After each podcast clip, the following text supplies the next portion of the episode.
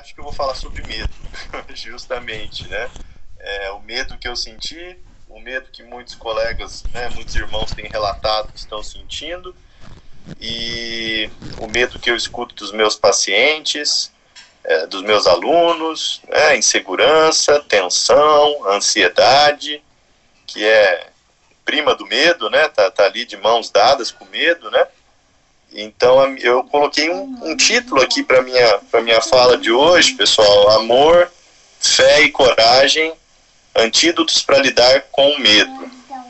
É, e foi, foi uma coisa assim que foi fluindo, que eu fui construindo a partir do convite do Júnior mesmo. É, é, curiosamente, na semana anterior eu tinha falado sobre medo, mas falado é, teoricamente, né, assim, numa, numa aula de especialização sobre fobias, né, e eu busquei muito a origem do medo, né, aquela coisa de buscar, assim, o significado da palavra, buscar no dicionário, a etimologia, né, é, e fui construindo isso, né, e fui vendo como que o medo é, acompanha desde os primórdios, é, acompanha o, o homem desde os primórdios. Né? Na, na Bíblia aparecem muitas passagens que falam né, para a gente não temer, é, e aparece muito a palavra medo também.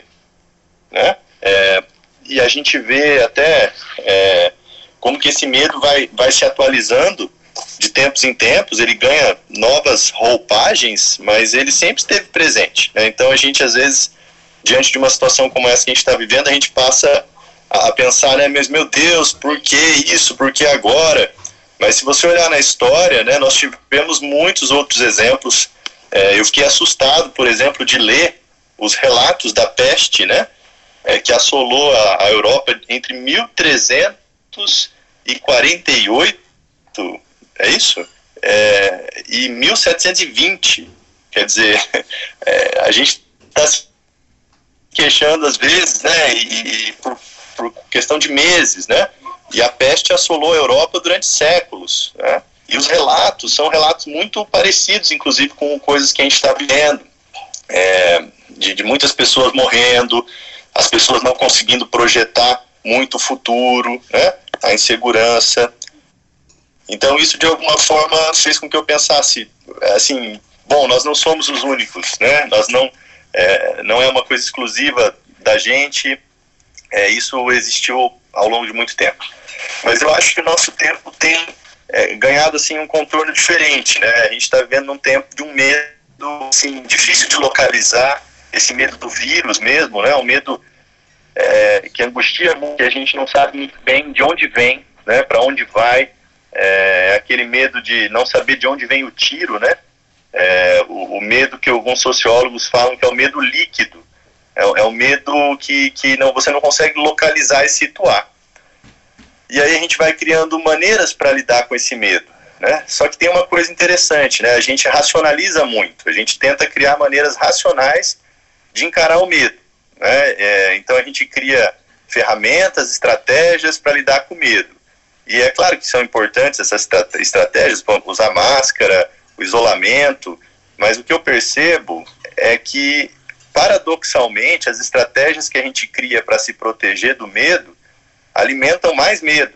Né? Então, é, o Cláudio falou na semana passada que se você sair à rua e der bom dia para alguém, a pessoa vai atravessar a rua. Né? Tá, tá, todo mundo muito desconfiado. Esses dias eu me vi assim, fui pegar uma encomenda com o entregador, eu mal peguei, já dei as costas e saí meio que apressado voltando para dentro. Ele, calma aí, calma aí, você está esquecendo o negócio aqui, irmão? E, então a gente está assim apreensivo o tempo todo, né? É, então, assim, a gente vive no tempo da, da, segurança, das câmeras, das cercas elétricas, dos condomínios fechados, né? É, e ao mesmo tempo a gente não se sente mais seguro, né? Outro dia eu fui ao banco e vi aqueles, aqueles carros fortes, né? Com aqueles caras fortemente armados. É, e, e, sinceramente eu não me senti mais seguro de estar naquele ambiente. Pelo contrário, eu fui acometido assim de um mal-estar muito grande de estar num lugar com caras tão armados, né? É, porque isso mostra que a gente realmente tem motivos para temer, né? Então é, é, um tempo que a gente vive que é, a gente pode pensar até num, num, termo da fobofobia, né? O medo que dá medo do medo que dá, né? É, e o noticiário renova isso todos os dias. Parece que a, a mídia vai criando motivos para a gente temer e vai colocando números, e os números são frios e não mostram muito bem o que, que é. Então, como lidar com isso tudo? Né? A gente pode muitas vezes recorrer a essas estratégias racionais, a gente pode tentar mentalizar coisas, né? Tem, tem, tem os coachings, né, que, que falam aí para a gente pensar positivo, tem, tem um monte de treinamento, um monte de gente fazendo live para tentar, assim, lidar com esse momento, né? E eu me dei conta de que chega uma hora que esbarra, esbarra no limite, esbarra no limite da racionalidade, é, esbarra no limite de uma vida sem Deus, né? Se, se a gente não andar com Deus, fica muito difícil da gente lidar com os nossos medos, né? Então, é, eu queria dizer que é, os medos, né? É, relação muito estreita, inclusive com essa ansiedade que a gente falava, que a, a Renata relatou, e que a gente precisa entender que essa insegurança, né, em relação ao mundo, em relação à vida, é, ela vai continuar existindo. Mesmo quando a gente caminha com Deus, a gente tem nossas inseguranças. Mas eu creio, isso uma vez eu li no C.S. Lewis, como que isso reforça a nossa dependência de Deus. Né? Como que seria se nós não temêssemos? Né? Como que seria se nós tivéssemos uma vida sem medo algum, sem nenhum tipo de insegurança? Né? Então, C.S. Lewis vai falar num livrinho Cristianismo Puro e Simples que a gente acaba reforçando a nossa dependência de Deus, né, ao reconhecer que a gente precisa dele. E que por mais que a gente lance mão de estratégias, é, por mais que a gente lance mão de um discurso racional ou de proteções, né, é, em última instância a gente precisa e depende de Deus, né, da, da misericórdia de Deus, da graça de Deus. Então, é, eu vou tentar falar um pouquinho do amor, da fé, da coragem e acho que não tem exemplo melhor para nós do que Jesus Cristo, né, para pensar essas questões.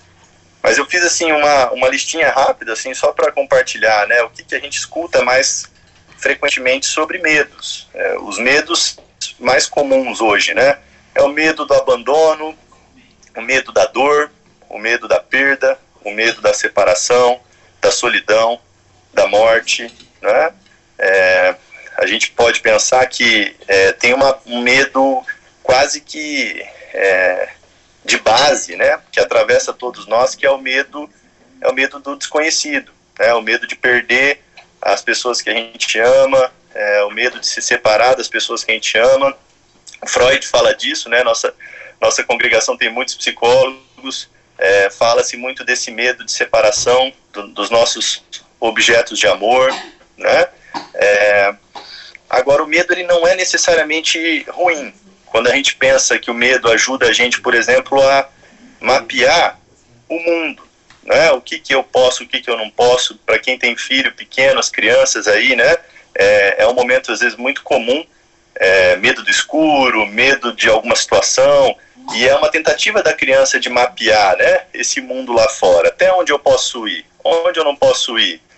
A diferença do mundo de casa para o mundo da rua, né? essa transição gradativa do mundo de casa familiar para o mundo estrangeiro, infamiliar, né? Então, o lado bom do medo é quando ele consegue trazer essa dimensão protetora, né? Quando ele consegue ajudar a gente a, a se situar no mundo, né? E aí eu fui buscar uma palavra e, e eu encontrei assim, é, como que esse medo ele ajuda a gente a, a ampliar nossa fé, ampliar nossa coragem se voltar mais para Deus, né? Porque quando o medo extrapola isso, ele, ele mostra a sua face obscura. Ele vira sinônimo de fuga, a gente evita a vida, a gente se paralisa, a gente adoece. Né? Aí a gente está diante do medo é, da fobia, da fobia social, da agorafobia, agressividade, né? Muitas vezes diante do medo, não sabendo lidar com aquilo, a gente fica reativo, a gente fica mais agressivo. Não por acaso a gente tem escutado relatos muito tristes, né, de um aumento também da agressividade dentro de casa, entre as pessoas, enfim. E aí pensei, né, o que, que a gente pode fazer com esse medo, né? É, a psicologia vai oferecer suas, suas saídas, né? Ah, faça terapia, fale sobre seu medo, tente compreendê-lo, tente objetivá-lo, né, delimitar. O, o, pessoal da comportamental vai fazer uma aproximação sistemática. Se você tem medo de dirigir, então primeiro entra no carro, fica um pouco ali, respira, né, não precisa ligar o carro no primeiro momento. Mas é, é, essas são as tentativas racionais né, de lidar com o medo. Mas como eu falei, esbarra, né, falta alguma coisa, é, e aí que eu acho que entra, entra Deus, né? E eu queria falar um pouquinho da fé, da coragem do amor, né? Primeiro, acho que muitos falaram hoje da fé, né? O Everton até falou que a gente vem falando bastante sobre fé e acho que nunca é batido falar sobre fé. Né? Acho que é, fé é, é, daqueles temas que por mais que a gente fale é, é da ordem de uma vivência, né? Da ordem de uma experiência com Cristo é muito difícil, né? A gente, a gente assiste os testemunhos dos irmãos, acho que isso fortalece, é muito bom a gente poder compartilhar, mas a gente precisa viver algo dessa ordem, né? Por isso que eu acho importante, como a Karen pediu, para a gente pedir em oração para que Deus aumente nossa fé, porque é, é, importante ter uma experiência com Deus, né? se a gente for pensar, é, viver é, é perigoso, né? Viver é um descuido prosseguido. Se a gente sai, a gente está em risco. Né? Se a gente começa a pensar muito, a gente paralisa. Então, é, como é difícil, né? É, viver é um ato de fé. Né? Do momento que a gente sai de casa de manhã, ou quem não está saindo de casa, né? Encarar um dia é um ato de fé. Né? Agora que eu sou pai, eu estou me solidarizando muito com quem tem filho pequeno em casa. Né? Eu fico solidarizando me solidarizo muito com quem tem dois filhos dentro de casa, eu vejo o Flávio né, e, e, e a Thalita. É, eu fico imaginando, meu Deus, né, já está difícil com uma pequenininha, imagina com dois né, em casa. Então, mas com fé a gente consegue atravessar. Eu não sei de onde, né? É, Deus dá forças para a gente atravessar.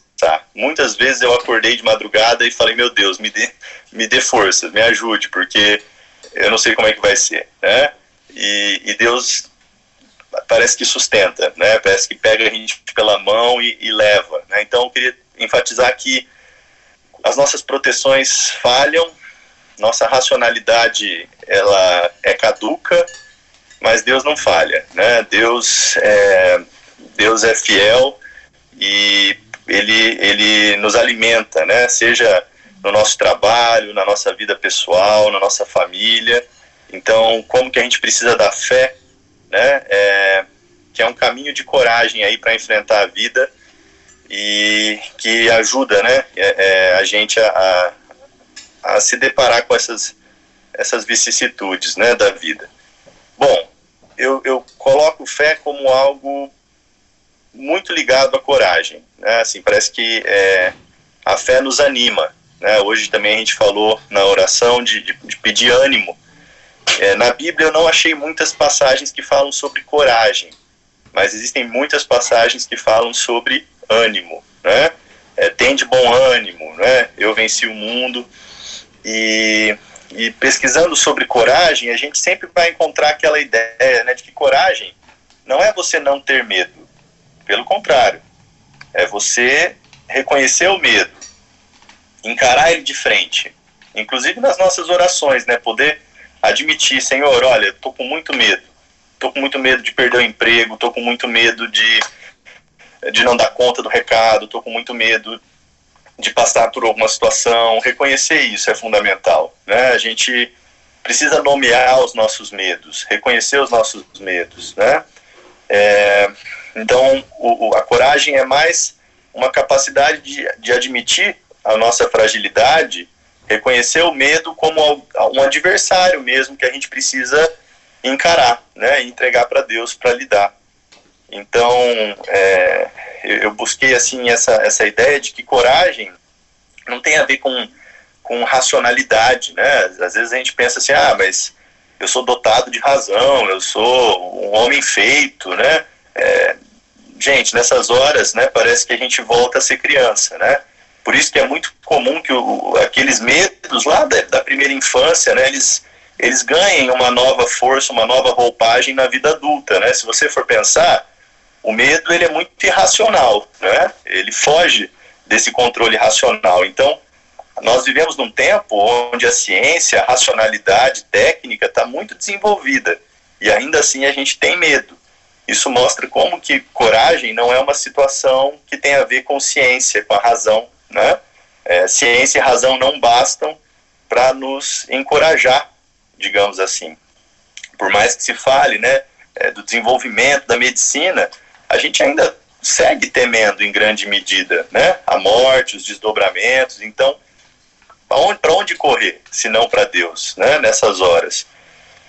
E dizer também que coragem por si só não é virtude. Né? É, a gente pode pensar como tem pessoas que têm coragem para fazer o mal também.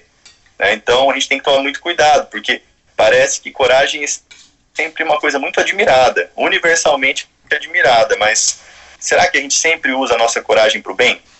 Então pensei muito nisso, né? Que existe a maldade corajosa, a maldade de alguém que, que mata, que furta, que fere, que machuca, né? Então, a, a coragem, para ser uma virtude, né, ela precisa de altruísmo, ela precisa de generosidade, ela precisa se colocar a serviço de alguém, né? Então, achei muito bonito o que o Gilmar fez hoje, né, de, de ter levado, por exemplo, ali para a praça uma, uma comida, tá preocupado com, com o outro, né? Isso é corajoso no melhor sentido, né? A coragem ligada a uma ação generosa. Né? Então, uma coragem que não é egoísta. Porque para enfrentar o medo, a gente precisa do altruísmo, né? a gente precisa desse, desse outro, desse senso de comunidade. Acho muito bonito quando a gente ora um pelo outro, jejua, né? Assim, fico pensando, todo mundo tem suas dores, suas dificuldades, e tá todo mundo aí tirando um tempo da semana para orar pelo, pelo irmão, para ligar, ou para se fazer né, presente mesmo ausente. Então isso eu acho muito bonito. Mostra que nós estamos tentando trabalhar essa, essa dimensão de uma coragem altruísta, né, e não de uma coragem que se serve só a si. Né? Então é, as escrituras falam isso para a gente, né, como que é, a gente precisa amar ao outro, né? É, amar a si só é a fonte de todo mal, né? Então egoísmo é egoísmo, coragem egoísta é egoísta. Né? O medo por si só tende a ser egoísta, porque ele faz a gente se fechar, se isolar, achar que a gente pode prescindir dos outros, né, da congregação, dos irmãos, de Deus. Né? Então a gente precisa combater essa tendência muito forte, que é, nós vivemos um momento de isolamento forçado, mas é bonito quando a gente escuta relatos, né, que olha, mesmo nesse isolamento eu tenho me sentido amparado, eu tenho me sentido fortalecido, né? É, ou reconhecer quando a gente não se sente e orar por isso, né? Eu acho isso muito bonito. E aí que eu chego, né, na, na, na figura de Jesus, né? Porque não tem exemplo melhor dessa coragem altruísta, né? É, do que Jesus, né? É, então, melhor exemplo de coragem altruísta, de, de ir em direção ao outro, para mim, é Jesus, né?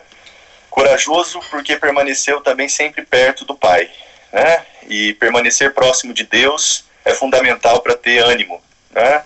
Então Jesus é o caminho que nos leva até o Pai, né? É, então eu gostaria até de ler uma passagem de João, se o pessoal puder, não sei se vocês estão com a Bíblia aí, é, João 14, 14, 1. Acharam? Logo no comecinho ali, né? Que não se perturbe o vosso coração. Acreditar em Deus e acreditar em mim. Então, é, como que, que Jesus né, nos acalma né, e vai acalmar os discípulos, né, é, ao dizer acreditar em Deus e acreditar em mim, né? É a melhor maneira de lidar com medo, de lidar com sofrimento, e os apóstolos estavam às voltas com sofrimento, né? É permanecer ligado a Deus. É assim que a gente pode crescer mesmo na tribulação, mesmo na adversidade. E eu separei também uma passagem é, em, ainda em João, é, João 20, 19, pessoal. 20, 19, onde nós vamos ver lá, né? Ao entardecer no mesmo dia, primeiro da semana, estando as portas trancadas, onde estavam os discípulos devido ao medo dos judeus, veio Jesus, pôs-se de pé no meio deles e disse-lhes: Paz para vós. E dizendo isso, mostrou-lhes a mão e, e o flanco. Então os discípulos alegraram-se ao verem ao Senhor. Jesus falou novamente: Paz para vós. Tal como o Pai me enviou, eu envio a vós. E dizendo isso, soprou e, diz-lhes: Recebei o Espírito Santo.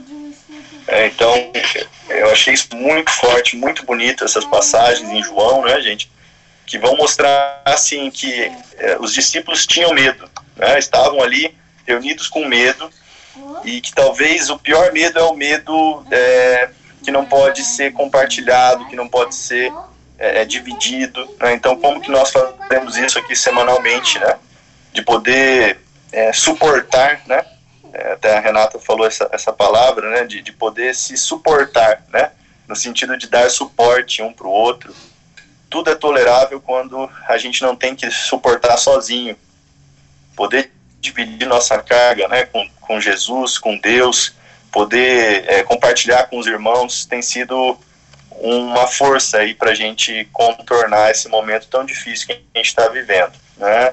Então, quando Jesus diz ali para os discípulos, né, a paz seja com vocês, é, diante de uma realidade tão hostil, né, naquela altura do campeonato, após a ressurreição, né, é, isso mostra como que essa experiência com Cristo é tão fundamental para a gente superar todo sofrimento, toda forma de medo, é, então, assim, não temas, né? não, não tenhas medo, que é uma passagem que aparece tantas vezes na Bíblia e, e que fala dessa experiência com, com Deus, com Deus ressurreto, com Deus da paz, né? É, a paz seja com vocês, né? É, esse Deus de, de superação do medo que, que nos alimenta com confiança, com a esperança, independente das circunstâncias, né? Quem tem a Cristo ressurreto enfrenta a vida de frente. É, escrevi isso aqui que eu achei isso muito bonito. Quem tem Cristo ressurreto não é mais vítima do medo, pois, como disse João, o amor lança fora o medo. E aí eu chego nesse último tópico do amor, né? Falei de fé, falei de coragem ou ânimo, né? E agora falar do amor. Como que o amor nos encoraja, né? É, fico pensando quando a gente é criança e, e nossos pais muitas vezes nos encorajam pela via do amor, né? É, quando a gente vai tomar uma vacina, quando a gente se, se deparar com alguma situação que nos amedronta, é, e, e, que nossos pais muitas vezes eles, eles até tentam é, fazer com que a gente não pense muito nesse medo, né? Tenta driblar o medo, mas o mais importante é, é, se mostrar presente ali, né? É, olha, vai doer a vacina, mas eu estou aqui do teu lado. Né? Acho que a palavra de Deus, a Bíblia mostra para gente como que é, nesse mundo teremos aflições, né? A injeção vai doer, é, invariavelmente vai doer, mas a gente vai ter o suporte, né? Então esse amor que encoraja, é, Deus nunca disse que a gente não sofreria nessa terra, né? É, mas Ele diz para a gente ter ânimo, né, e, e, que a gente se sente muito mais animado quando a gente se sente amado. A, a, psicologia também fala disso, né? Como é seguro alguém que se sente amado. Então, quando a gente tem essa sensação de que tem alguém olhando por nós, de que tem alguém cuidando da gente, né? É, isso faz toda a diferença. Então, como é importante para a gente reconhecer esse amor de Deus por nós, esse perdão, né? É, que Ele nos concede a graça, né, a graça de Deus. E aí, né, pessoal, já caminhando para o fim, eu não vou me alongar muito mais, eu queria frisar isso, né, que não existe vida sem medo, que a nossa condição humana é uma condição de fragilidade, de desamparo, de debilidade, se a gente não recorre ao Senhor, né, e que a gente é, pode reconhecer o medo sem ficar paralisado, sem ficar prostrado, resignado, quando a gente consegue reconhecer esse medo, reconhecer a nossa dependência de Deus, falar sobre isso, né, compartilhar com os irmãos nossas angústias, parece que isso nos fortalece, né? É curioso, eu não sei, talvez alguém já tenha sentido isso também, né?